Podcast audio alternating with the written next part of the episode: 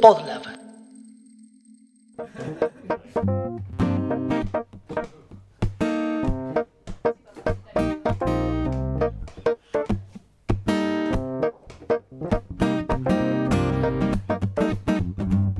Café con Java es un podcast que no habla de café ni de Java, sino que tiene como fin desmenuzar al individuo de sistemas. En el episodio de hoy vamos a hablar de procrastinación, de millennials y de cómo nos frustramos por absolutamente todo cuando no nos alcanza el tiempo. Con ustedes, la crew. Bienvenidos. Esto es Café con Java, uh, más mejor. Café con Java, elimina el dedo.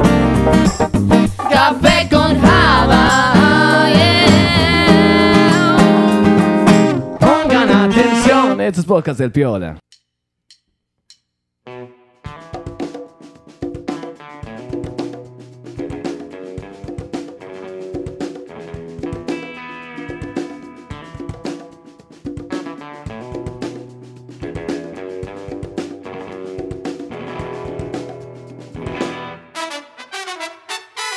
Que pensamos este episodio un poco con la frase el tiempo no para. Ahí va. El tiempo no para. Ese clásico de la versión. Sí, si no fuese por un tema de derechos de autor, eh, como que, que lo hubiésemos puesto y estaría sonando en Estaría este momento sonando de ahora, sí. O de todo el episodio también, más interesante. Un poco en bol, igual, una hora lo mismo. Sí.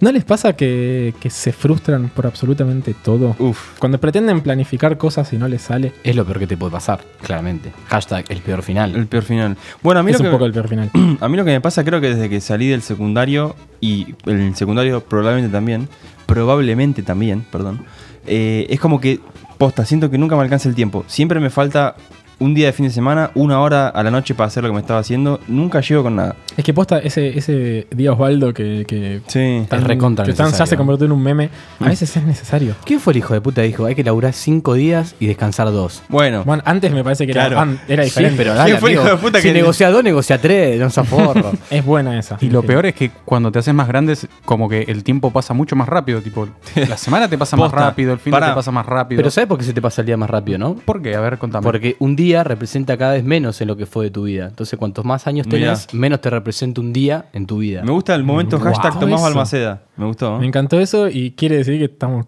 cada vez más hechos bosta. ¿Qué- qué Y estamos haciendo hablando acá, de muchachos? gente mayor, está el señor Federico Es Rocón en la mesa. ¿Cómo le va, señor productor Así en es, jefe? así es, estoy acá porque, bueno, Silvi por motivos personales no pudo acercarse. Tal Y- vez es porque está de viaje, de vuelta en, Sí. en Tal la vez. NASA. Debe Está estar. aprovechando mucho mejor el tiempo que nosotros. Exactamente, exactamente. Es- eh, En realidad la producción se enfoca en ella. Sí. Eh, es para la- a ella, ella es la que tiene como más proyección de todos ustedes. Lo lamento mucho, chicos.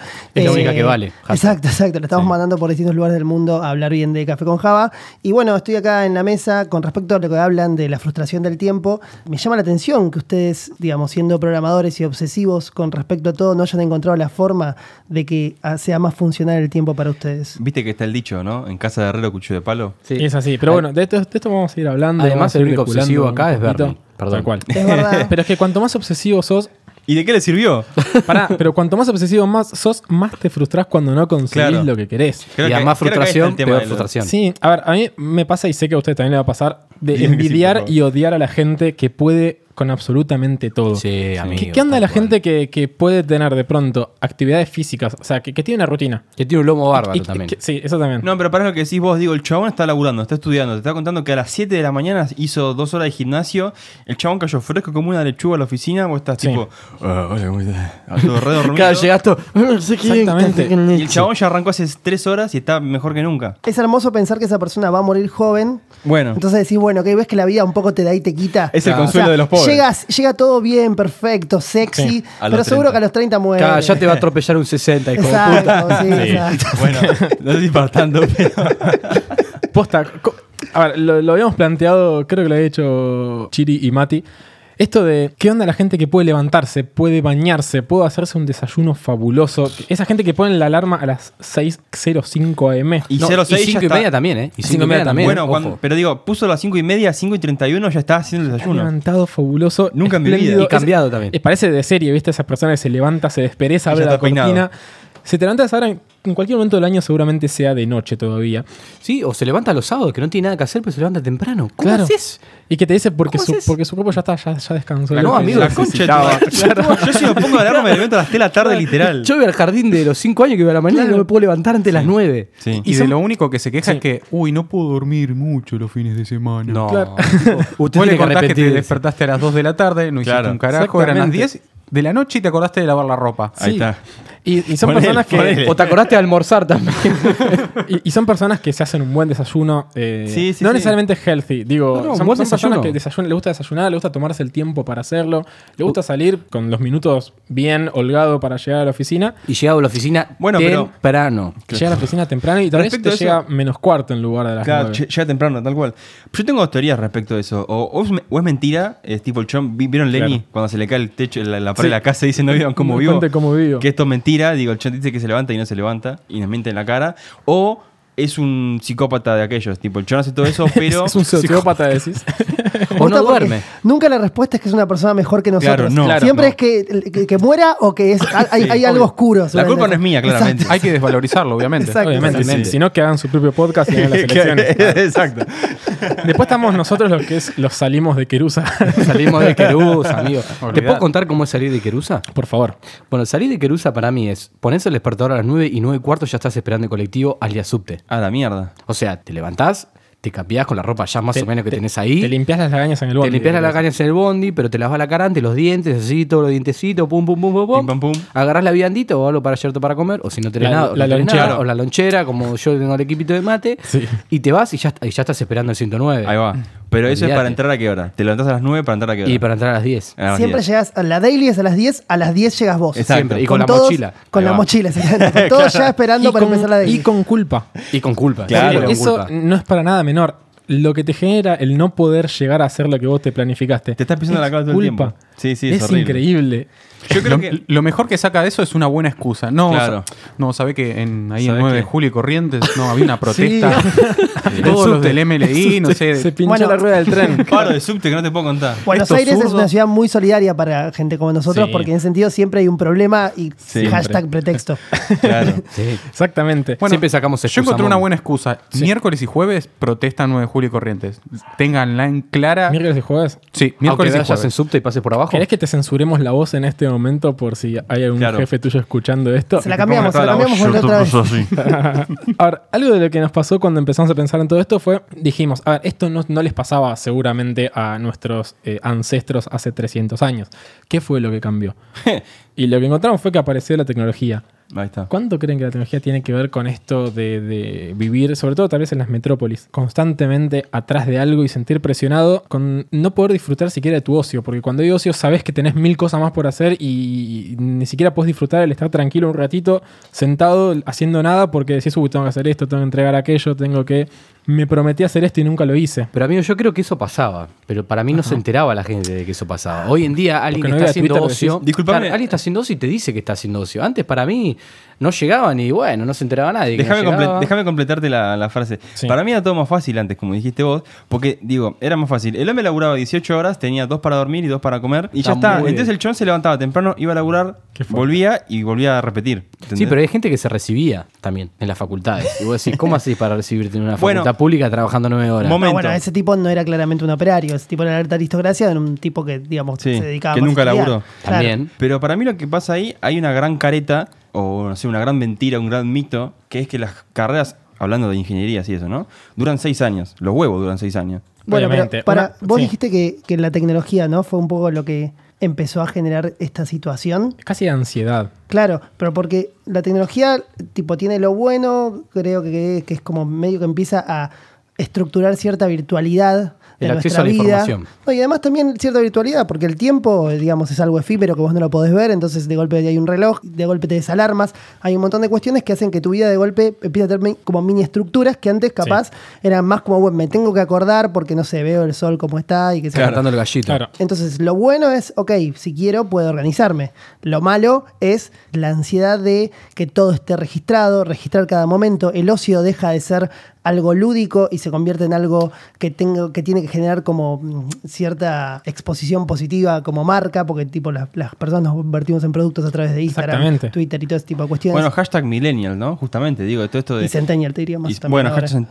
hashtag, Centennial, posta, es tipo mega, comuni- mega comunicados, es tipo todo el tiempo enchufado a Instagram y es como una ansiedad, porque aparte como la tecnología es todo tan inmediato, ya no eh, nos acostumbramos a que es todo ya. Que eso pasa mucho, de hecho, posta, que es todo ya. Entonces, si no es ya, me frustro. Y cuando éramos adolescentes nosotros, ¿qué nos pasaba? ¿Sentíamos exactamente que el tiempo volaba o se nos No. iba de las manos? Digo, más, más allá de la apreciación que ha hecho Chiri, que cuanto más creces, menos significa en tu vida eh, Y- una hora o la porción de tiempo y que pero un poco sí, amigo. Imagínate, vos pestañaste, estabas en primer año. Pestañaste vuelta, estabas en tercero. Pestañaste vuelta, te estaba en la fiesta de egresado, todo en pedo, borracho, quebrado en la puerta Claro. de boda, boludo. O sea, eh, se te pasa volando el Bueno, tiempo. Pero También que aparece la, la- la variable responsabilidades. pero- Sí, eso, ahí está. Digo, que también de- creo que depende de cada uno cómo lo vive. Hay gente que vive muy mal, digo, que tiene experiencias muy negativas en el secundario, que yo, y la pasa como el orto y siente que es una eternidad que nunca se acaba. Sí. A mí lo que me pasó en el secundario fue todo medio bruto en mi vida, esto es particular, ¿no? Sí, vos estás casado de los cuatro años. Más o menos, sí, de los cinco. Pero la cosa es que justamente yo salí del secundario y arranqué a laburar. Entonces ahí, es lo que decía Bernie, caí en las responsabilidades y en el quilombo, tipo, Sí. en el ritmo posta. Yo en el secundario, me acuerdo patente, creo que fue la época que más, más los huevos me rascaba, fue primero y segundo año del secundario. Yo pasé tardes, literalmente tardes enteras jugando al Age of Empires 2, al Counter Strike. Era fabuloso. ¿Y no te daba culpa? Y estaba, pero estaba literal, o sea, literalmente Sí. toda la tarde. Llegaba a mi casa a las Tal 2, cual. hasta las 8 que venían mis viejos en la computadora. Y sentías que el tiempo te, te era un manantial. Pero ¿cuántos, sea, años, pero ¿cuántos años tenés ahí? 13, 14. Y primero y segundo año, sí. ¿Cuál? Hoy por hoy, a, a mí me das media hora y yo no sé cuánto dura media hora. Yo me duermo, yo, me echo yo si puedo me echo una siesta. Ahora mido, mido mi, mi vida en cuánto ta- tarda un lavarropas en lavar el ciclo completo. Un ciclo son más o menos 35 minutos. Me fijo a veces que entran en un ciclo de lavarropas. y por lo general es muy poco, no llego a hacer La vida nada. es eso que pasa entre ciclos de lavarropas, ¿no? Y un poco me parece que sí. a ver, otra cosa que me pasa mucho es que, que me parece que le, le debe pasar a mucha gente, o tal vez me estoy exponiendo yo demasiado y debería ir a medicarme. Es probable. Es que llegás del laburo, llegás de, de lo que hagas, de tu rutina diaria a tu casa y no puedes hacer absolutamente nada. No, o sea, hecho decís, mierda. perfecto, hoy llegué temprano. Ponele que tenés la suerte de que pudiste salir 15 minutos antes de las 6 del laburo, de la oficina. Llegaste a tu casa, 5 y media, ponele porque vivís más o menos cerquita. Tengo un montón de tiempo para mí. ¿Qué Sí, hago? perfecto, todavía hay sol. ¿Qué hago? Tu cabeza te dice, no, amigo, no vas a hacer absolutamente nada porque Claro. estás muerto cerebralmente. Claro, te llegás y te tirás. Sí. Bueno, a mí me pasa, yo este es mi, mi gran karma con la facultad, me sigue pasando todavía. Es, bueno, hoy llego a casa tipo 11 de la noche, listo, me pongo dos horas con la facu, Es lo de la imposible. mañana, me voy a dormir, hice, estoy al día con la facu. No pasó nunca es en mi vida. imposible, amigo. Yo lo he hecho y te puedo asegurar que terminás los, los otros Sí. al otro día. Yo también lo he hecho. No te podés Muerto. levantar, no podés vivir. No, sos un zombie, sos, te arrastrás. Y además para que rinda, viste, uno se pone a estudiar y por ahí son 15, 20, 30 minutos hasta que te conectás con la actividad Sí. y empezás a ser no sé, una, una persona Y que suena- pueda resolver algo, seas óptimo con lo que estás haciendo. Sí, sí, suena Si el no- Instagram y ¡ping! listo, la mierda. Listo, bueno, videíto. Lo interesante Sí. de, de lo que lo estoy escuchando es que me parece que la gente de Haití es muy parecida al final a todas las demás personas. Claro, éramos personas al final. Claro, exactamente, al al final eran bastante parecidos a, a todos los demás, Sí. porque en sí es lo que nos pasa a todos esto que Nos están pasa contando. a cualquier humano. A ¿Qué, cual- qué- qué hacen ustedes en esos casos? Cuando llego yo mierda. Cuando llegas estás muerto, ¿qué haces? ¿Te dejas morir? Sí, Sí, a veces lo que hago Sí. es. Sí. No, onda, literal. Llego y me clavo un vaso de leche bien fría, como decir, bueno, eso me levanto un toquecito. Bueno. Hagamos una especie de, de- de ronda de tips. Claro, ronda de tips. Llego a eso y me tiro una siestita de aunque sea media hora. Decir, Sí. bueno, necesito dormir media horita y es reparadora. Igual, y arranco ojo con la siesta, porque a veces a mí me pasa que La llego y falsa digo, siesta. me meto 20 minutos y termino comiéndome una hora y pasa ese momento donde te- viste que hablan de los estados del sueño, que nadie sabe muy bien, pero pasa eso que te, te dormiste 5 minutos de más y cuando te levantás parece Destruido. que te hubiesen Claro. cagado a trompadas. Sí, sí, me sí, pasó- literal. No me- sé en qué día estás. Tal cual. Claro, que te levantás, viste, uy, ¿quién soy? Pero por otro, ah, por otro lado, hay veces que metes tipo 15 minutos y te levantás fresco Joya. cual lechuga. Sí, la, la siesta recatín. Sí. Con la banda de lechuga. O cuando o podés dormir en el colectivo. Esa muchas veces la uso. Cuando salgo temprano, tengo un Sí. colectivo que tarda 45 minutos 50 y vas sentado durmiendo. Pero dormir a la vuelta en un bondi Claro. es casi eh, propio de, de- de una deidad. O sea, Sí, no- sí, tenés sí. que tener. tenés que buscar tenés que tener tenés que buscar estás casi a la par de ganarte un Sí. el Kini 6. Sí, sí, tenés que tener asiento disponible, claramente. Pero eso llegas a tu casa y ya llegas fresco, por ejemplo. ¿Vos, Mati, qué haces? Yo me pego un baño. Yo me fue- Menos mal.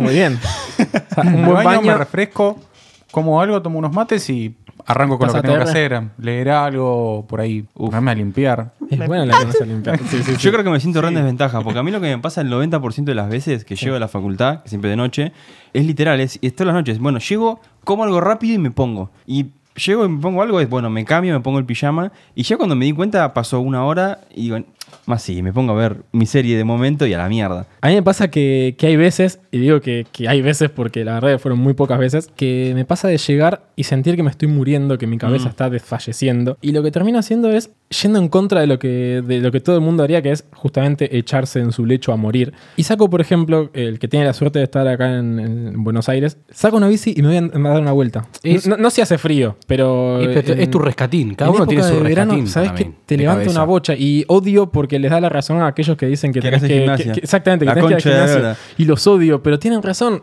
A mí me pasó un montón de veces de llegar desfallecido, meterme unas zapatillas más o menos cómodas y salir a andar- dar unas vueltas en bici. Y Mirá. quedás fabuloso. Pero es que cada uno tiene su propio rescatín mental para Sí. mí. Alguno tiene la siesta, otro ponele, se pone a jugar media hora algo de un juego, se Sí. juega un partidito en la Play y Pasa te que todas un montón esas son, también. son armas, son trampas para vos. sí, son armas de doble filo. Te diste, igual. yo tipo me pongo a jugar y cuando me di cuenta son las 2 de la mañana y bueno, ya Bueno, está. pero ya está, usted tiene que arrepentirse. Olvídate. Pregunta, ¿y el alcohol eh, en todo esto qué lugar juega? No, resta, la maldita, resta. la maldita droga, ¿eh? resta Sí, sí, 10 sí. puntos para mí. Resta. Porque es la El- droga so- el- socialmente tipo sí. aprobada, entonces Es que pa- pa- para mí a veces es un problema. Yo si Digo, tomo cerveza en la cena es bueno, hoy no estudio, listo, ya ni, ni me preocupo Claro. porque Lo- Sí. No conozco a nadie que te diga, después de un after me puse a hacer algo de la facultad. claro. Igual pen- pensemos en cómo se, se empieza a subdividir el espacio que tenés en tu casa. Porque vos decís, bueno, tengo un rato hasta que ceno. Ponle que estás viviendo solo o conviven de a dos y la tarea de cocinar recae en uno.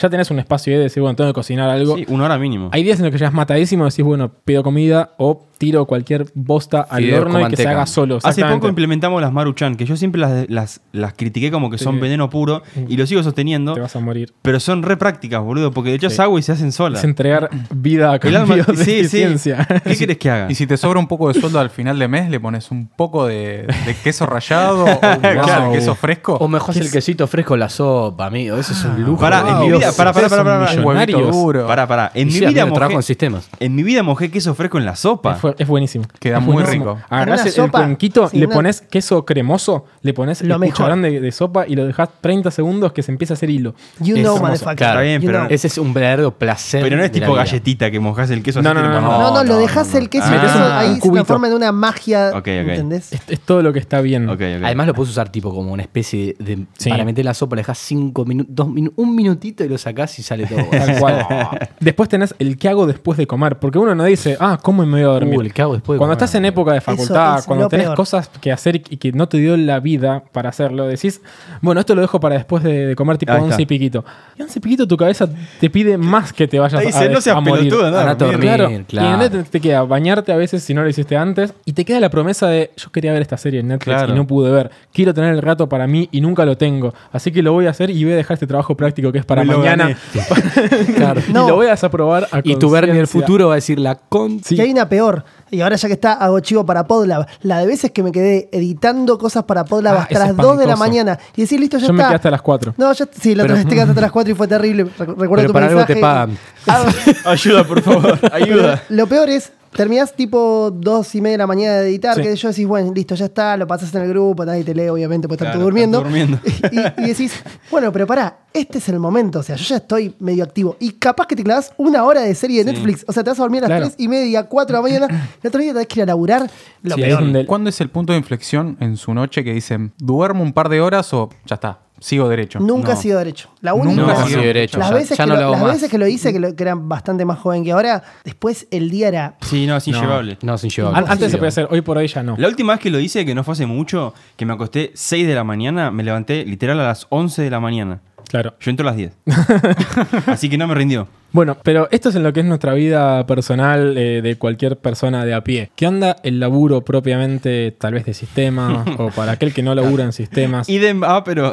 ¿Qué onda, Y en, qué y onda- en falsa vida. qué andan los tiempos y la eficiencia y todo lo que ello conlleva dentro de las ocho horas, si tenés la suerte, de estar en una relación de dependencia? Sí, me encanta como dijiste ocho horas, entre comillas, porque claramente no conozco a nadie que labure las ocho horas a pleno. Igual- no, con- no conozco a nadie, ¿eh? No, pero igual yo, esto ya se sabe también, digo, 8 horas reales, buenas, haciendo una tarea, es, no existe. imposible. Es inhumano. Significa imposible. entregar tu cerebro carbonizado. No, pero es que realmente no podés. O sea, te morís. A las dos horas mo- máximo ya te morís. Al margen de ser un procrastinador compulsivo, no te da el cerebro para hacer ocho horas No, yo creo que más de una hora y media no se puede estar a full. Pregunta, esto yo se los, se los hago a ustedes. Ustedes son más que nada, la mayoría son programadores. Sí. Entonces el código es como medio fundamental y ustedes entiendo que básicamente lo que hacen es encuentran una solución a través del código para un proceso. ¿Cuánto tiempo de esas ocho horas podrían, tipo, en, en módulos, pueden dedicarle a una solución a través del código? O sea, vos me decís, bueno, yo realmente efectivo soy 40 minutos y después necesito al menos 20 de procrastinar, irme a tomar un café, charlar. Yo creo que más de una hora y media no se puede. Hora y media, descanso. Una hora y media igual es una bocha, ¿eh? Pero es, es lo máximo que puedes dar para mí. Después siempre sí o sí necesitas algo que te frene, que te diga, no, pará. Sí, Más de yo una hora y media no puedes. Tampoco. Así, nunca- darle de seguido. Claro. eh, Claro, de seguido. No, Más de una en un momento necesitas, porque si no empezás a, por ejemplo, a no ver errores posibles. Sí, perdés, perdés. es- se te va el cerebro. Digo, dos horas, yo creo que más se- de dos casi horas. que se te cruzan los ojos en un momento. Sí, porque sí, no, no sí. sabes dónde meter. Ahí necesitas levantarte, necesitas respirar de manera diferente. Se te va el Y- cerebro. Y, llega un momento que esas dos horas vos Sí. salís de una falsa hipótesis de donde querés llegar. No, el problema debe estar acá. Y ahí cuando te das cuenta que el problema no está acá, porque saliste a descansar un toque y decir, no, el problema sí está acá. Además, cu- cuanto más pasa de esa hora y media, por ejemplo, más te empezás a frustrar. sí, también. Porque menos resultados obtenés o más lejano ves el final, porque casi que estás más ansioso de que todo termine Sí. ya. También hay que saber regularlo, pero lo que pasa muchas veces es, obviamente los laburos no son de una hora y ya está, muchas veces llevan días, tipo, Sí, obvio, obviamente. en un en una hora no sacás todos los problemas, a veces llevan dos días, tres días. Sí, pero ahí estás más por objetivos. No, no, no, él- digo, a mí no otra sé, me- cosa es hacer un mantenimiento de encontrar un error y otra cosa pero- es desarrollar algo de pero- cero e ir avanzándolo de a poco. Ahí Sí. como que tu tiempo te- se te va haciendo un poquito más organizable. Está bien, quizás no estamos siendo específicos al hablar, porque claramente un laburo que una persona está esperando un mantenimiento, como decís vos, y no puede estar un día para resolverlo. Un desarrollo, que es lo que decías vos, Fede, eso sí, por lo general, dependiendo de la complejidad y el tamaño en general de lo que hay que hacer, te puede llevar un día o una semana. Pero lo que digo es, es importante justamente tener estos cortes, porque incluso aunque quieras no podés, tu cerebro solo se apaga, es como que dice, bueno, no Sí, sé. También, también depende de los momentos, la presión que tengas y demás. Algo de lo que, que me causó gracia, Chile, que dijiste al principio fue que es, es, entre comillas esas ocho horas. Acá encontré un estudio que dice que en realidad uno es dentro de una jornada de más o menos nueve horas o ocho horas, lo que suele promediar un tiempo de trabajo, se laburan realmente 6 horas 34 minutos. Ah, está muy bien. A mí me parece una bocha. Yo te lo estoy mí- a mí me parece un montón. Ahí no está contando la play, me parece. ¿Cuánto creen ustedes que posta laburan? Eh, digo, a ver, puede depender que hayan momentos donde tengas más carga de laburo, que tengas Sí. más presión. Asumiendo que tenés laburo para hacer, ¿no? Si estás al pedo no cuenta. Pero digo, sin incumplir ningún tipo de, de fechas, eh, siendo comprometido uno con sus objetivos y demás, ¿cuántas horas realmente pueden mantener la cabeza metida en el laburo un día cualquiera en, Sí, en sí, la yo- oficina? Sin quilombos. Sin Sí. quilombos te puedo decir cuatro. Sí, yo estaba pensando en cuatro también. Sin cuatro en un día de ocho, ¿no? Yo soy un poco más optimista, creo que unas 6. Imaginemos Seis. que tenemos 8 horas de laburo, Sí. Llegamos a la mañana, estamos 3 horitas frente a la compu, no sé si somos bien, digamos, Tenés que contar esas horas de me levanto mate y charlo Claro, con el de Seguro, sí, sí, contabilidad sí. y no Sí, sé qué. Y además, tener en cuenta de que llega un momento en que vos agarrás y dices, bueno, paro, freno a hacer un mate. Sí, para y ahí mí, empezás a achicar un poquito. día o, respondés, o respondés unos mails, porque, a ver, a nuestro trabajo, ir y tomarse tiempo para responder Sí. unos mails y hacer una acción sobre algo que te están preguntando, no es en sí trabajar Sí. en el código. ¿no? Vamos a Bueno. también contar la cantidad de minutos que uno va al baño. No, y, y además de eso, está, es- es- bueno, eso mismo que vos decís, Chiri. A veces ustedes trabajan con usuarios, los usuarios tienen que entender qué está pasando o por qué buscan esa solución y a veces también no se tienen que hablar con el usuario para entender cómo producir una solución mejor. Entonces a veces eso implica una reunión de al menos una hora donde hay un intercambio y eso también es trabajo Sí. y es tu cerebro carburando. Claramente. Obviamente. Sí, para mí- seguramente. Y también mantener relaciones en el trabajo es parte del laburo, porque si vos un día necesitas una mano de alguien y no le hablaste nunca, no podés ir y hacerte el amigo, che, Sí, mirá, es que sí. necesito no creo, para no creo- mañana. pará, no creo que sean contabilizables, con- tipo, no creo que eso se cotice. Claramente que tenga una buena relación, digo, no vas a ir tipo a ser amigos para el día de No. mañana pedirle ayuda en el código. Pero no. un, que digamos, hacer igual. yo como tu empleador consideraría un signo positivo que vos seas una persona sociable. Claro. ¿Por qué? Porque si yo, te- por ejemplo, te tengo en el área de mantenimiento o te tengo en el área de desarrollo y necesito que desarrolles soluciones, para mí va a ser importante que vos tengas un buen, una buena comunicación con el usuario. Sí, Porque sí, eso va a hacer que relación vos interpersonal. exactamente desarrolles mejores Sí, respuestas. y dentro de todo. Haití, porque si vos necesitas algo de la gente de base de datos, no puedes ir, como dice Mati, no, te, no te hablo pero- nunca pero- y voy, hola, ¿me hiciste saber?". No, no Pero no podés. es, no es solo la, no es solo la necesidad de tipo, bueno, como yo hoy por ti, mañana por mí. Es bueno tener un buen trato con la gente. porque Siempre. si no es un. Obviamente, pero para. ¿qué pasa cuando, por ejemplo, estás laburando de home office? Porque una cosa es estoy todos los días de mi vida sentado en una oficina y otra cosa es tengo un buen porcentaje que podrá variar o no de horas del mes que estoy en mi casa En mi trabajando casa. de lo que es Mato a mi home vieja office. por un día de home office, te juro. Sí. Yo tengo ahí Ok. el icono del counter y no. no. Sería lo menos productivo en el mundo. Bueno, vos sabés que acá, y acá tomo un poco la posta yo, porque justamente yo hace poquito, hace un mes más o menos, estoy laburando los cinco días de la semana desde casa. Fue una cuestión no buscada. ¿Y los fines de semana en la oficina? no, lo- justamente lo interesante es que no tenemos oficina. No. Entonces es, no hay... Hay un violincito chiquitito que está empezando a tocar Sí. en este momento. Para ustedes que laburan en la oficina, manga de giles. Yo laburo en pijama todo el día. Ah, No, momento, no, pero fue de joda. Digo, ¿qué pasa? Está el tema del home office y la verdad es que un día, lo, lo digo eh, por mi propia experiencia, un día es la diferencia entre pasarla muy mal o pasarla muy bien, Sí, muchas veces. Eh, hace una gran diferencia. ¿Qué pasa si te vas para el otro extremo, que es lo que me pasó a mí, y haces todos los días de home office? Digo, si no tenés cuidado, caes en el, en el pozo depresivo de la procrastinación. En que le empezás a hablar a el- la mesa, Sí. le hablas a las plantas. A Wilson. Hubo un día que fue literal, hubo un día que tuve que dar un curso, en donde doy cursos, y me pasó que estaba, justamente estaba en la cueva y salí, y tuve que empezar a dar, a hablar, y era como, che, pará, ¿cómo se hacía esto de hablar con gente? claro, parece el contacto humano y terminás hablando de una pelota de volei. Sí, tal cual. Exacto. Está muy bien eso. Y lo que tiene, que al principio tenía pánico de que me fuese todo mal. Después me fui acomodando y lo cierto es que hoy por hoy no la estoy llevando mal, pero requiere un esfuerzo extra, que quizás una oficina común o otras personas en tu oficina medio que te inducen a Sí. llevar ese tiempo eh, correcto. Y dentro de, dentro de lo malo que tiene laburar nueve horas, que es perder nueve horas de tu vida por día, te organiza un montón el tiempo. Yo lo vi cuando hice el CBC.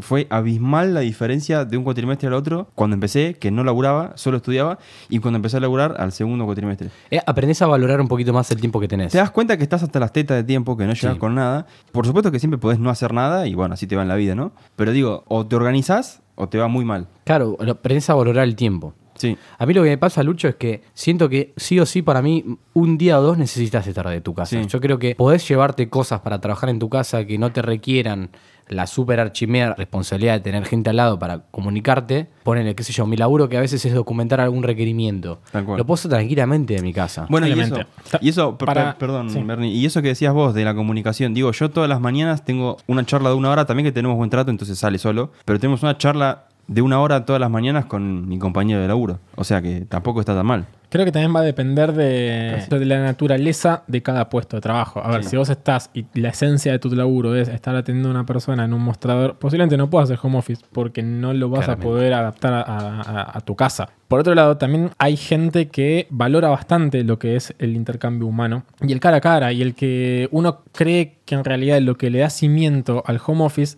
es la estructura formal de una empresa. Es decir, bueno, tus tareas son estas, vos vas a responder a tal persona, entonces hablarle por Skype a tal persona. Cuando en realidad hay muchas otras cuestiones que se resuelven en lo que es la informalidad, en el que yo para hacer esto le tengo que cargar un ticket a la gente de DBA. Bueno, pero tengo que agilizarlo, porque si yo lo cargo ahí y entra una cola de priorización y tal vez es muy urgente, me levanto, voy y lo charlo Sí, y lo, so- lo soluciono. Entonces Algo- hay muchas cosas informales que no están tal vez en el proceso establecido, en el manual de la empresa, que muchas veces se terminan resolviendo Sí. en, en esta interacción de somos humanos, sé dónde te sentás, más o menos sé dónde estamos, voy y lo, lo, lo charlo. Sí, sí, muchas veces, es verdad, muchas veces se resuelve charlándolo, es, o sea, Sí. o es una semana esperando que me suene el ticket o un rato que voy y lo charlo con alguien. Tal cual. Y, y tal vez a veces eso, en- por más que se pueda acercar, la charla de Skype no lo llegue a resolver. Bueno, eso No, te iba- eso te iba a y decir. veces la gente siente como que lo presionás, dependiendo Sí. del medio en el cual se lo Tal decís. cual. No es lo mismo un mail que como decís vos, sentarse 10 Exactamente. minutos Y y a- charlar. Más Skype, por más de que sea amigable a Sí, la no. comunicación, hay un montón de cuestiones que filtra. Sí, hay algo, hay algo que la tecnología hoy por hoy no pudo resolver, es la frialdad de la comunicación digital. Digo, incluso Sí. aunque sea por chat, por... em, Sí, por sea lo que fuere. por sí. donde sea. Por- sigue, siendo, sigue siendo un poco más fría y no es lo mismo ni en pedo Sí. que hablar con una persona enfrente. A, a mí esto me lleva, y tal vez no tenemos el caso de nadie en esta mesa, pero que estaría bueno también levantar una bandera por aquellos, los freelancers. Digo, Freelancers. una cosa es ser home office que una vez cada tanto o dos veces cada tanto te toca estar en tu casa tranca. ¿Qué pasa con los freelancers? ¿Qué pasa con aquella persona que no trabaja en relación de dependencia y que tal vez su laburo es, más allá de lo que implica eh, el, el exponerse a eh, no tengo una constancia, tengo que salir, me estoy inventando una red, soy mi propio jefe, cual... eh, ¿Querés ser tu propio jefe? Gente que vende Herbalife. El otro día escuché a uno, el otro día escuché en el subte literal. Decía, bueno, yo soy tu único programador, soy mi propio jefe. es- esa frase me... Dale, bro. mí es- yo la escucho y para mí es un meme esa frase. Dale, bro. Por sí misma. Sí, Pero sí, digo, sí. ¿Qué pasa con eh, los tiempos y los freelancers? Puedo contar acá, no es una experiencia personal, pero es de un conocido con el que laburé, Sí. que se fue a hacer freelance, justamente. Ajá. Pasan dos cosas con el freelance. En general, en sistemas al menos, en general, la guita es muy buena, o, a- o hasta donde yo vi es así, se habla en dólares por lo general, pero pasan dos cosas. Primero que es muy inconstante. Dos porque, dólares. Porque te limpian, porque ni siquiera es por consultora, es bueno, che, ¿sabes qué? Mañana chupala, no, no logras más. Y no te pagan un peso de nada. Entonces es muy inconstante y lo que tiene es que si hacer home office es peligroso, hacer freelance es 10 veces peor. Claro, yo por ejemplo tengo la idea de... En realidad no es más que una idea, es la, la concepción de gente que conozco que es freelance, que tal vez rebate un poco la idea que, que uno tiene de que el freelance está todo el día en la casa en pijama laburando solo. En realidad, buena parte de las horas de laburo de una persona freelance son encontrándose con otras personas, consiguiendo clientes, estando en, en lugares con clientes. Bueno, pero fíjate, otra vez digo, ¿no? Los cowork, por ejemplo, aparecen gracias a que está lleno de freelance que Sí. necesitan no Sí, solamente es- laburar solos, sino estar interactuando con personas. Entonces, tal vez hay un mito muy grande creado alrededor de lo que es el mundo del freelancer o, o aquella persona que digamos que labura por su cuenta. Para mí es un mundo grande el mundo del freelance y para mí pasan las dos cosas. Sí. Digo, hay gente que necesita un contacto social, por lo que decís vos, por los contactos. Digo, está bueno que haya un espacio de coworking Sí. para hacer contactos. Yo, por ejemplo, este muchacho que yo les digo, y lo digo porque lo charlábamos, eran, eran charlas que teníamos recurrentemente, es que el chabón terminaba laburando a las 6 de la mañana, no sé, de 6 a 10 de la mañana. Porque bueno, no sé, hasta las 5 estuvo jugando al, al LOL o a, a cualquier juego. Claro, también tenés el punto de que te puede volver workaholic, de que no puedes parar, de que llega un que- momento que son las 12 de la noche Sí. y estás que yo, haciendo algo. yo recién les dije que a mí la- el laburo me organizó mi vida. Bueno, para mí eh, ser freelance es como que es lo opuesto, te la desorganizas. Si vos no tomás la posta y te organizás solo, se te va todo al tacho. Igual creo que algo muy importante es cuando vos estás laburando, ¿cómo te sentís? Si por ahí, si te gusta y si te encanta, puedes estar todo el día haciendo eso. También. Es hablar. cierto. Igual para mí eso está más sujeto a momentos. Digo, hay momentos particulares donde decís, Sí. wow, este laburo me encanta. Estoy inspirado. Y tal vez hay otros en los que decís, loco, esto me da una paja Qué paja. gigante.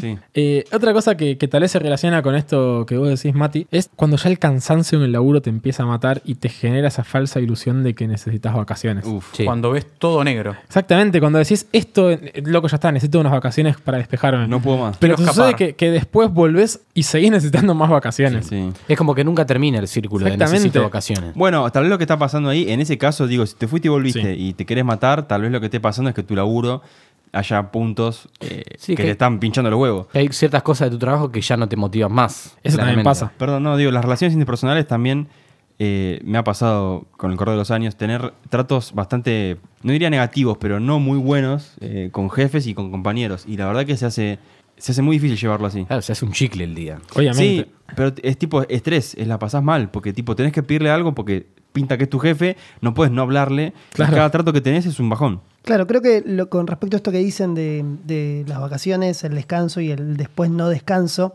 tiene que ver también cuán enfocado estás y cuán en claro tenés qué estás haciendo en el trabajo, ¿no? Porque muchas veces lo que termina pasando es que uno va al trabajo, trabaja, gana su plata de todos los meses y después en un momento dice, che, bueno, necesito mis vacaciones porque es como también medio como una cuestión medio social dicha, ¿no? Que bueno, Sí, ok, sí, sí. como trabajo también tengo vacaciones, pero el tema es ver qué tanto estamos haciendo en el trabajo para hacer algo que nos guste y después, bueno, hay que ver si el trabajo nos da ese espacio, ¿no? Pero me parece que un punto fundamental y algo que ustedes tienen como una capacidad interesante, la gente de sistemas, por esto que venimos hablando temporada tras temporada, hay muchísima demanda y poca oferta en el mundo de sistemas. ¿Qué es lo que implica eso? Que ustedes puedan tomar las riendas de, un- de muchas decisiones con respecto al trabajo que hacen me parece que una de las cosas que, tiene, que ustedes tienen de positivo es, teniendo en cuenta este contexto de mercado, si ustedes exigen ciertas cosas al trabajo, puede que obtengan algunas cuestiones, algunos beneficios, simplemente por esto, ¿eh? por una cuestión de contexto. oportunidad, capaz que dentro de cinco años esto ya no sigue así, Sí. pero ahora sí se puede lograr eso, porque los laburos necesitan gente de sistemas, necesitan desarrolladores, necesitan gente de QA, necesitan gente de, mm, díganme más cosas, Analista funcional. analistas funcionales. em, Sí, de infra, sí, sí. Entonces- de arquitectura, como nuestro amigo Aristimuño. exacto. Hola. de gente de seguridad informática. Insisto, no digo que sea algo que necesariamente sea efectivo, no es que si vos pedís te dan, pero al menos creo que hay un contexto favorable para ustedes. Tal cual. Y también lo que te genera esta cosa de la oportunidad, de- del, del- el auge o el crecimiento que tiene el rubro, es esta sensación de que a veces uno está en relación de dependencia y quiere tirar absolutamente todo y decir, loco, Sí. yo quiero irme a una isla renunciar a esto y pegar un emprendimiento solo o laburar de freelancer en el mundo. O sea, Pará, quiero ser mi propio es- jefe. Exactamente, quiero ser mi propio jefe, pero con un marco que, que tiene una cierta red de contención. Es decir, no Sí. estás queriendo ser tu propio jefe. eh, Sí, que mes a mes no sabes qué va a pasar. exactamente. Acá, de alguna manera, podés, si te las ingenias de, de algún modo, poder decir, me voy a Tailandia a ser programador y trabajo desde allá, trabajo a distancia y trabajo por objetivo. Me dicen, tal fecha te voy a entregarme esto, tal fecha te lo entrego y yo después me arreglo si estoy trabajando en una isla o no. Quiero hacer la pregunta estúpida. Todo lo que es programación está casi todo en inglés, ¿no? Sí, Sí, sí, o 100% sea, en inglés. Todo sí. está en inglés. Sí. O sea que podés ir a cualquier lado del mundo y podés laburar.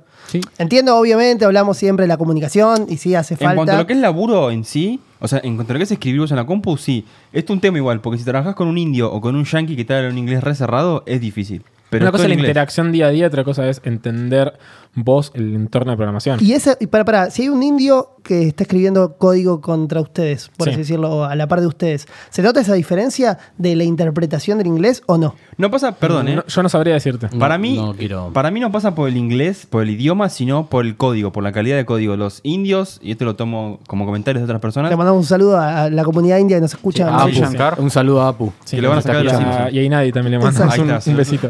No, pero digo, en general, lo que yo- la referencia que yo tengo de la gente que trabaja en sistemas de la India es código muy mal hecho, como que tienen muy métricas muy malas, o sea, como que hacen todo muy rápido. Es como el Es como muy funcional, pero poco eficiente. es- son como las cosas chinas, vieron que se hacen por Sí. millones y muy baratas, bueno, así pero en código. Pero para Bueno, eso no. justamente, Sí. como vos decís, por ahí ellos le ponen más enfoque a la cantidad y no a la calidad. Claro. Sí, sí. Pero eso nos lleva a otra pata de la vida que es el estudio. Uf. ¿Me dejas, Digo, sí. ¿Me dejás cerrar con esto? Eh, gente que estudia sistemas, denle mucha hora al inglés. Es Sí, clave que Es- todos es- sepamos inglés, sobre todo la gente que está en allí. Sobre todo porque Sobre Trump todo. nos quiere. Que sí, Quiere que le peinemos el peluquín. Ahí va. Sí.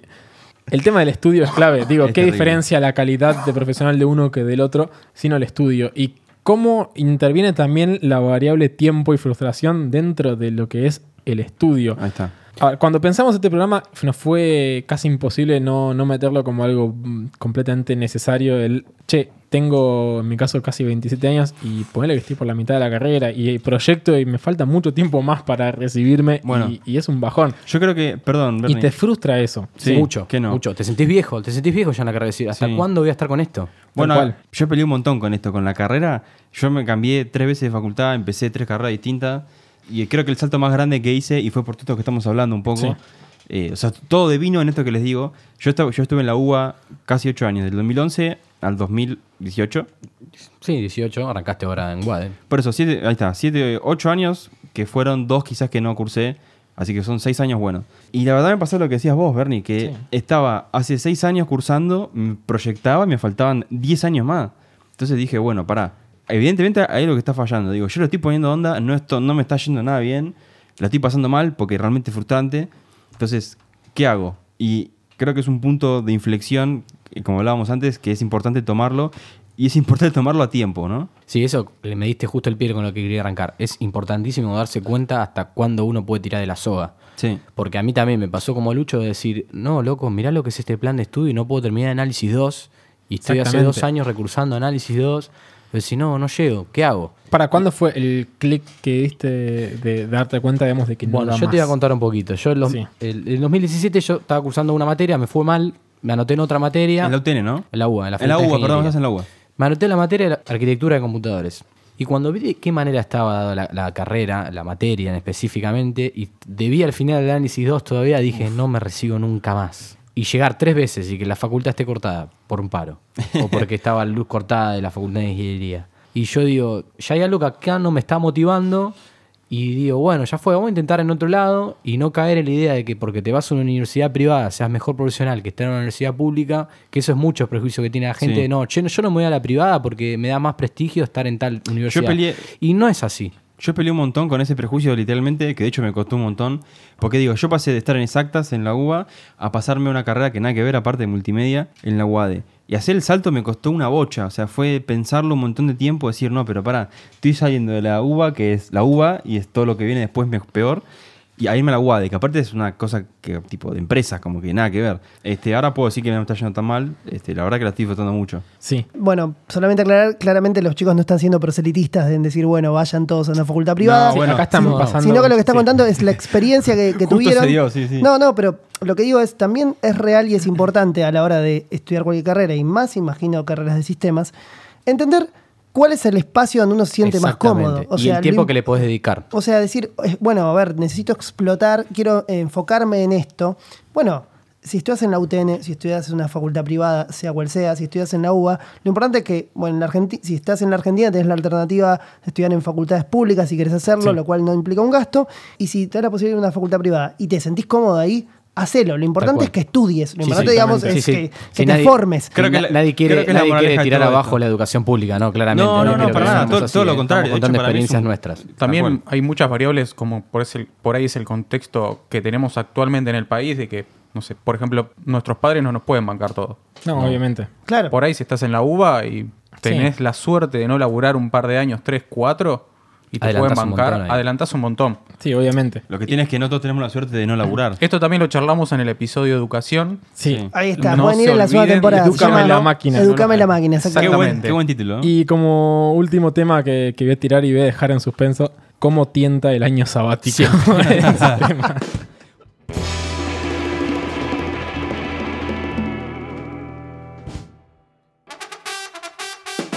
Amigues de CCJ, antes de seguir, tienen que saber que esta temporada es posible gracias al apoyo de Endava. ¿En de aquí? Endava Chiri, según mi research en Google, es una compañía global de tecnología con oficinas en Norteamérica y Europa Occidental. Además, posee centros de delivery en Argentina y otros países. O sea que ellos nos van a hacer la app de CCJ. Bueno, como poder podrían, pero también ofrecen servicios de arquitectura y estrategia digital, distribución ágil, ingeniería de software, entre otras muchísimas cosas más. Pará, pará, pará, pará. Acá Lucho hizo una pregunta clave. ¿Se viene la app de CCJ? Contámela toda, Miguel. Lo lamento, Chiri, el tiempo es tirano en el podcast y tenemos que seguir charlando sobre el individuo de sistemas. Así que ya saben, sigan a Endava en sus redes sociales, que en todas son arroba endavalatam y nosotros les súper agradecemos por el apoyo y por hacer posible una nueva temporada de Café con Java. Café con El tema acá es que dentro de Haití es un quilombo estimar. Sí, siempre, siempre. Nunca se sabe cuánto dejas de colchón o cuánto te estás eh, ahorcando de decir esto no llego, no llego, no llego, no llego, no llego. Exactamente, yo la verdad que no, no sabría decir de otras áreas, pero sé que para lo que es Haití es como el problema eterno, es, Sí. che, tenés que estimarme este proyecto. Bueno, ¿qué empezás haciendo? Dividís en diferentes tareas y decís, bueno, tengo que hacer esto, esto, esto, esto. Y decís, bueno, le pongo un tiempo a cada cosa. ¿Cómo sabes cuántas horas te lleva resolver esto? No, es imposible, sí. No, bueno, ojo, para mí no es imposible, depende mucho el laburo. Digo, Sí. hay laburos que son mucho más cuadrados y entonces, entre comillas, es mucho más fácil. Claro, hay estándares de tiempo que te Sí, pueden está- tardar. para mí, igual para mí lo que prima siempre es la experiencia. La- digo. exactamente. La diferencia que hace entre estimar como el orto y estimar muy bien Es haberlo hecho. es haberlo hecho como el orto antes. Sí, Exactamente, sí. es decir, bueno, yo esto más o menos lo hice o es más o menos parecido a aquella tal otra cosa que hice y, Y- por tanto me llevó cuánto tiempo esto. Pero digo, la experiencia es en, en un laburo puntual. Me voy de laburo y tal vez cambia todo con el Sí, de- depende de la organización, depende de la tecnología en la que estés, Sí, sí, depende de cómo se maneje también informalmente esa organización, porque si para cada paso que tenés que dar tenés que andar arrastrando a 20 personas a Tal que cual. hagan tu laburo y tal vez tenés ahí un tema. Esto nos lleva a pensar la famosa palabrita que, que a todo el mundo le gusta usar hoy por hoy, que es metodologías ágiles. Sí. A todos los CEOs les encanta Eh, meterlo eh, en su sí, discurso. es- es el Estamos tema. trabajando en En la, metodologías en la entrevista es la típica, ¿usás metodologías ágiles? Sí, a ver si- Obvio. hay dos cosas tal vez que, que hoy se hablan de por demás muchas veces y que, y que les encanta a todo el mundo, que es coaching, que ya hicimos un Ya, episodio. hablamos- con- con ya robamos amigo- con uno de esos. Ya robamos con el amigo Nico Morales. Nuestro amigo Nico y Morales. metodologías ágiles es el otro. Sí, sí, hablar. No creo que sea casual que haya nacido en el rubro de sistemas. No, para nada casual. ¿eh? Digo, que, que- que se esté usando en todos lados, que ya sea un casi un, un valor agregado eh, bastante fuerte en un currículum. Em, Es que hoy en día, si no laburás con metodologías ágiles, ¿cómo laburás en sistemas? Con metodologías antiguas. Es cierto. O sea, literalmente no ágiles. Bueno, está bueno lo que preguntás, porque justamente está como estas dos visiones. Digo, está el laburo de oficina de 9 a 6, común y corriente, tipo de banco, que es completamente inflexible y si no llega a las 9 porque me, no sé, porque estaba de paro real en el subte, Sí. chupala, te descuento. Claro. Y están estas metodologías, que, que lo hablamos afuera del aire. Metodologías ágiles para mí en el inconsciente es como una cosa que engloba muchas cosas. Sí. Y en particular son estas metodologías un poco más modernas de laburo. Que es como apuntar a laburar por objetivos. Laburar por decís. objetivos, cortar en pequeños pedacitos, hacer dailies, que O sea, es algo que es, hacer de algo tan abstracto una pequeña estructura. Algo que, que- que el otro día hablaba con, con mis compañeros de, de la materia en la que soy eh, ayudante, que les voy a pedir perdón porque no le pedí permiso a nadie para hablar de esto, pero bueno, sí, me pueden echar. Eh, Si tienen problemas, seguro la Habana, séptimo piso. Sí. Ahí está. En un momento surgió este tema de si posta las metodologías ágiles son metodologías.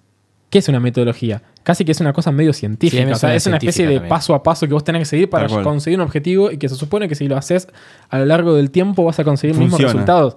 Aquel que haya trabajado con una metodología ágil sabe que no es así. Tal cual. Sabe que en realidad lo que termina sucediendo es que te haga una especie más parecida a un marco de trabajo. Claro. Exacto, Te dice más o menos, bueno, hace esto, esto, esto, y tal vez si lo aplicas bien, dependiendo de tu organización, dependiendo de cuánta gente tengas, de cuán predispuesta esté esa gente y Sí. de la región en la que esté, te va a dar más o menos estos resultados. Pero no te dicen, sí. no te garantizan nada. Yo tengo una repregunta con eso. Sí. vos, vos nombraste que es un que ágil tal vez es un marco de trabajo. Sí, más que metodología es una especie de marco de trabajo. Exactamente. Yo pienso que es, es cultura.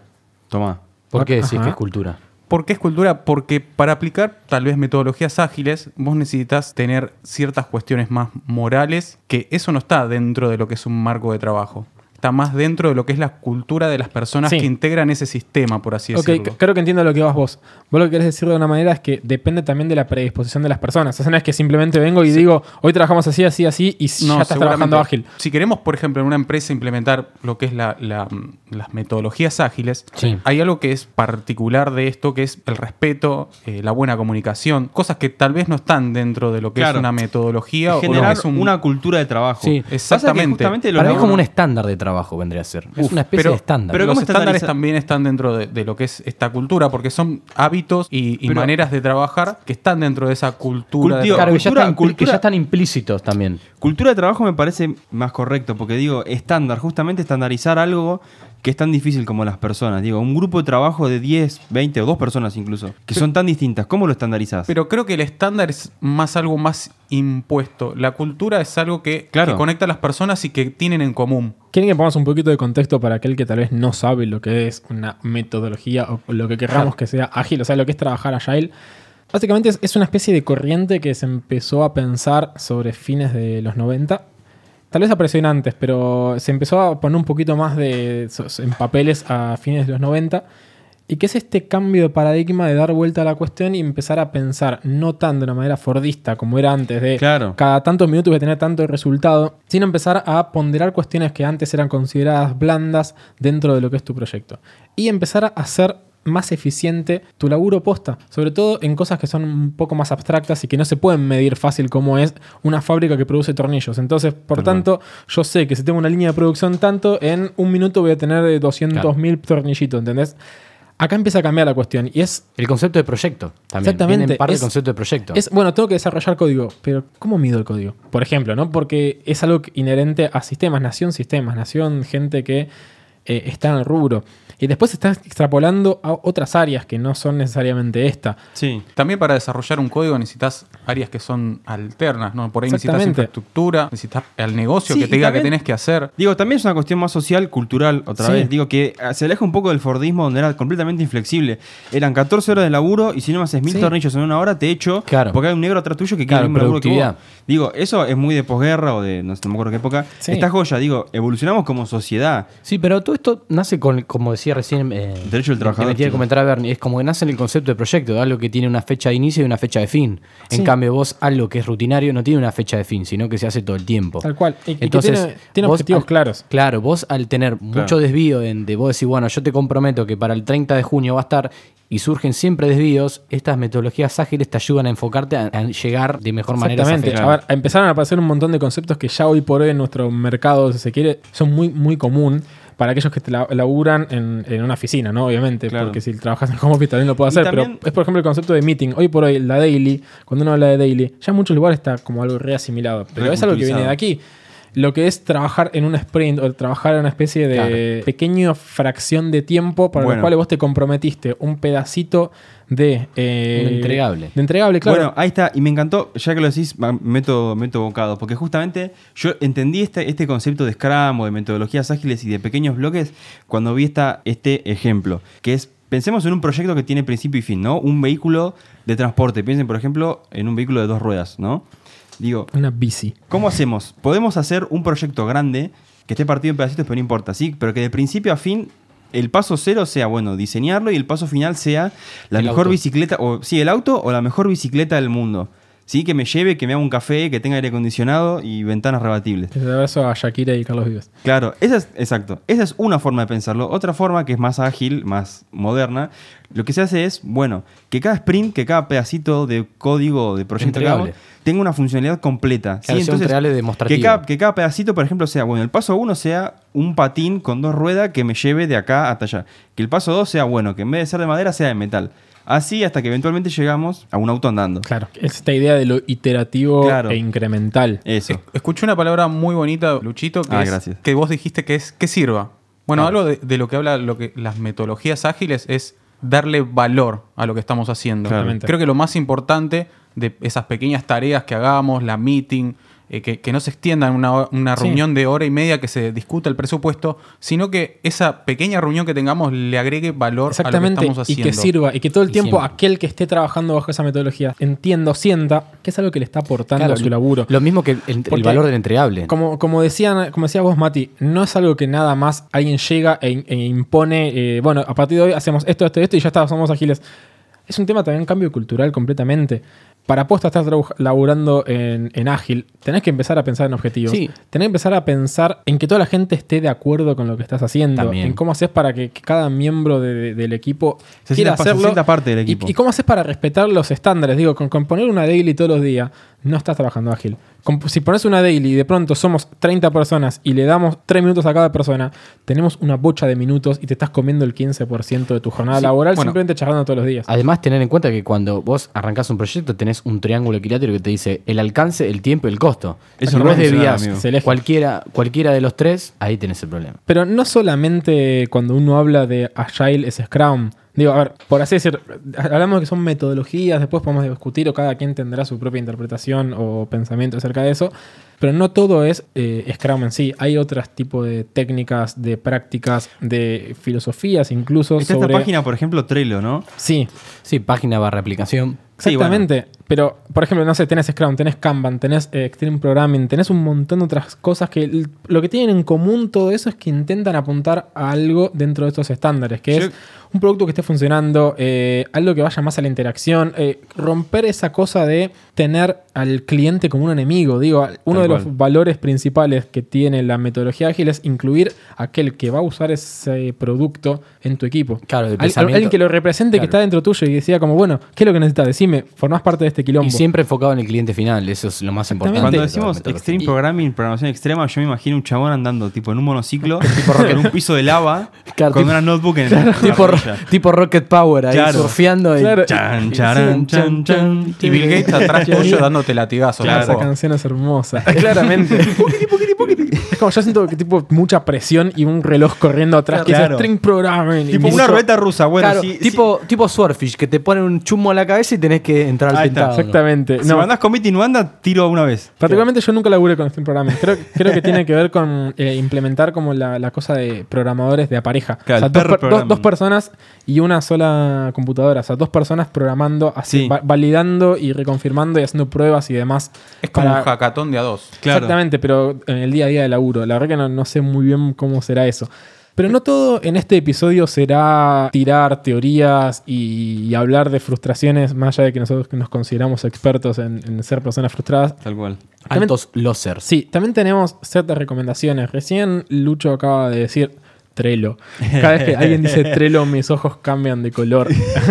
Claro, creo, creo que Bernie es el amo del Trello. ¿Qué es Trello para empezar, no? Explícalo vos. Bueno, justo quizás no soy el más indicado porque Claro, justamente lo que. ¿por qué no lo dice Bernie, pará, que es el pará. amante de él? Pero porque justo- justamente lo que pasa con Trello, que a mí me pasa y acá caigo de nuevo en la ineficacia. Me pasa con Trello, que es una aplicación que te propone un tablero donde vos podés organizar tus tareas en varios conceptos. En, en tipo backlog, o sea, hay que hacerlas pero no sé cuándo. En to do, en, progress, en in progress, o sea, se están haciendo y resueltas. Sí, lo que hace es toma cosas de Kanban. Kanban puro. Eh, sí, Bueno, toma cosas ¿qué- de Kanban, pero más, Kanban, más- chicos? no, no como metodología o, o como técnica, sino como la cosa más visual. Lo que te dice es, tenés una especie de tablero donde tiene como pequeñas tarjetitas con tareas que son tipo átomos de tu laburo y de tu ciclo de entregable, que es por ejemplo tu sprint, y decís, bueno, tengo que hacer todo esto. Lo que voy a hacer es ponerlo en una columna que diga to do y después voy a ir pasando las que estoy haciendo a eh, una columna que diga, eh, En por progreso. ejemplo, en progreso, en O- work o- in progress, claro. eh, doing o como lo quieran llamar. Y, y a medida que lo voy terminando, lo paso a Dan, lo paso a terminado y agarro la siguiente. Es una especie de implementación de Kanban, pero mucho más manual y que uno lo puede incluso En la vida diaria. aplicar en la vida diaria. Bueno. Tengo que comprar decir- papel higiénico. Ahí está. Acordate Bueno, pasarlo y es- rápido en pobre porque y lo vas que yo a le cagar decía, y no vas a Trello, tener por ejemplo, es una buena idea tener ese tablerito cuando estás saliendo de tu casa. Bueno, tengo que pasar a la lavandería a dejar las cosas de la ropa. Pero tengo que comprar papel higiénico. Pero pará, porque justamente Es, es ahí, un está, poco una to-do list. ahí, está lo del, ahí está lo del coso, que igual eso no saca el hecho de que vos, ser humano, tenés que tomar la voluntad de mirar el Trello, porque es lo que me pasa a mí. Yo cuando, cuando empecé el cuatrimestre dije, bueno, tengo cuatro materias, es un montón de laburo por cada materia, me hago un Trello, me pongo por materia, por trabajo Lo hice un mes, me quedó perfecto, hermoso, al segundo mes quedó muerto. Ya tengo las cosas completamente oxidadas. Una técnica que a mí me, me ha servido un poco, no sé si la puedo mantener mucho tiempo, tal vez es, es el efecto que te pasa a vos. La mucho. droga. Es eh, la técnica Pomodoro. Yo la estoy aplicando últimamente. Es, es muy buena. Eso va Eh, con los fideos, ¿no? Sí, Sí, exactamente. salsa, un poquito de cebollita. Básicamente consiste, consiste en lo siguiente. Hay tiempos determinados donde, o sea, todo, todo está apuntado a conseguir foco en poder hacer tareas que vos querés hacer y que, Ese perro tiene una cola y peluda. que- exactamente, que vos ves cualquier cosa que pasa y te distraes. Sí. Entonces lo que te dice es, tómate 25 minutos para dedicarle completamente tu atención a un tema, apagar el celular, tirarlo a cualquier lado, que nadie te venga a joder, poner una corbata en la manija de tu oficina, lo que sea, Se que nadie, interpretar mal eso. que nadie venga a molestar. Claro. 25 minutos. Y ponte una alarma. La clave es cronometrar. Es casi como si estuviese cocinando. Mañana me compro un cronómetro, les Sí, aviso. ¿eh? te pones el cronómetro, lo dejas ahí, 25 minutos, suena, dejas absolutamente todo, no importa El que teléfono estés tiene tipo- ya, no te preocupes. no importa que estés como redondeando algo, no, no, no, dejas Sí, sin celular. Dejas Claro. todo y te tomas 5 minutos para descansar. Pero por más de que puedas seguir y tu cabeza te dé, déjalo. Te tomas 5 minutos para descansar. Ese sería un pomodoro. Eso es lo que llama un pomodoro completo, que es, tenés 25 minutos de laburo, 5 minutos de descanso. Repetís, 25 minutos de vuelta. 5 minutos son programados. Te volvés a poner de vuelta 25 minutos en el reloj. Tuki, vas y laburás de vuelta concentrado en una sola tarea. Obviamente tuviste que haber tenido una especie de previa planificación de, bueno, voy a hacer, tengo que hacer esto, esto y esto, listo, perfecto. Empezás a destinar pomodoros a eso. Y cada más o menos 4 o 5 pomodoros completos que incluyen laburo y descanso, te tomas un descanso más largo de más o menos unos 20 minutos. Y eso lo que propone es que vos hacer- a hacer foco en las cosas de una manera casi impuesta por vos mismo. Puede servir. Hay mucha Es gente a la que le sirve. Es recomendable, ¿eh? Y Es está bueno, está bueno que enfoca en esto justamente que lo que venimos hablando con mayor o menor, eh, ¿cómo se dice? Más directamente, es esto de nadie está dos horas sin parar laburando. Tal cual. Esto hace lo contrario, es bueno, 25 minutos chetos, tipo muy buenos, que le pones 100% a eso y después parás 5 minutos. Exactamente. Bueno, mañana cuando me pidan una estimación, le digo, está. son 50 pomodoros. Nos vemos en tres años. Quiero que filmes la cara de, de tu jefe en ese momento.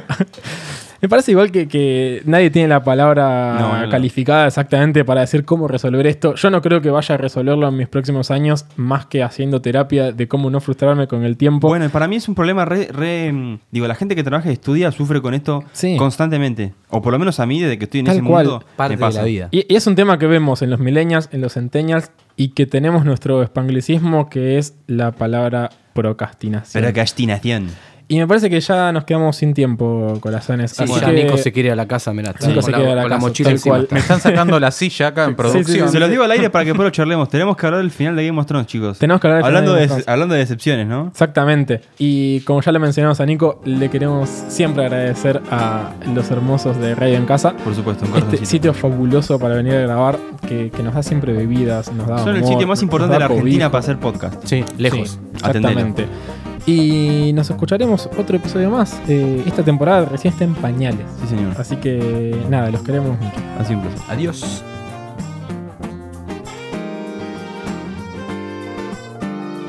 Café con Java está integrado por Matías Aristimuño. Silvina. El Christian con CH. Bernie Pau. Lucho, con producción de Podlab. ¿Te gusta lo que hacemos? Entonces deberías seguir a Podlab en las redes. Lo encontrás como arroba podlabmedia. Allí te vas a enterar de todas las novedades de este y muchos otros podcasts que claramente te van a encantar. Les agradecemos también a los hermosos de Cultural Bombing por las cortinas de cada episodio.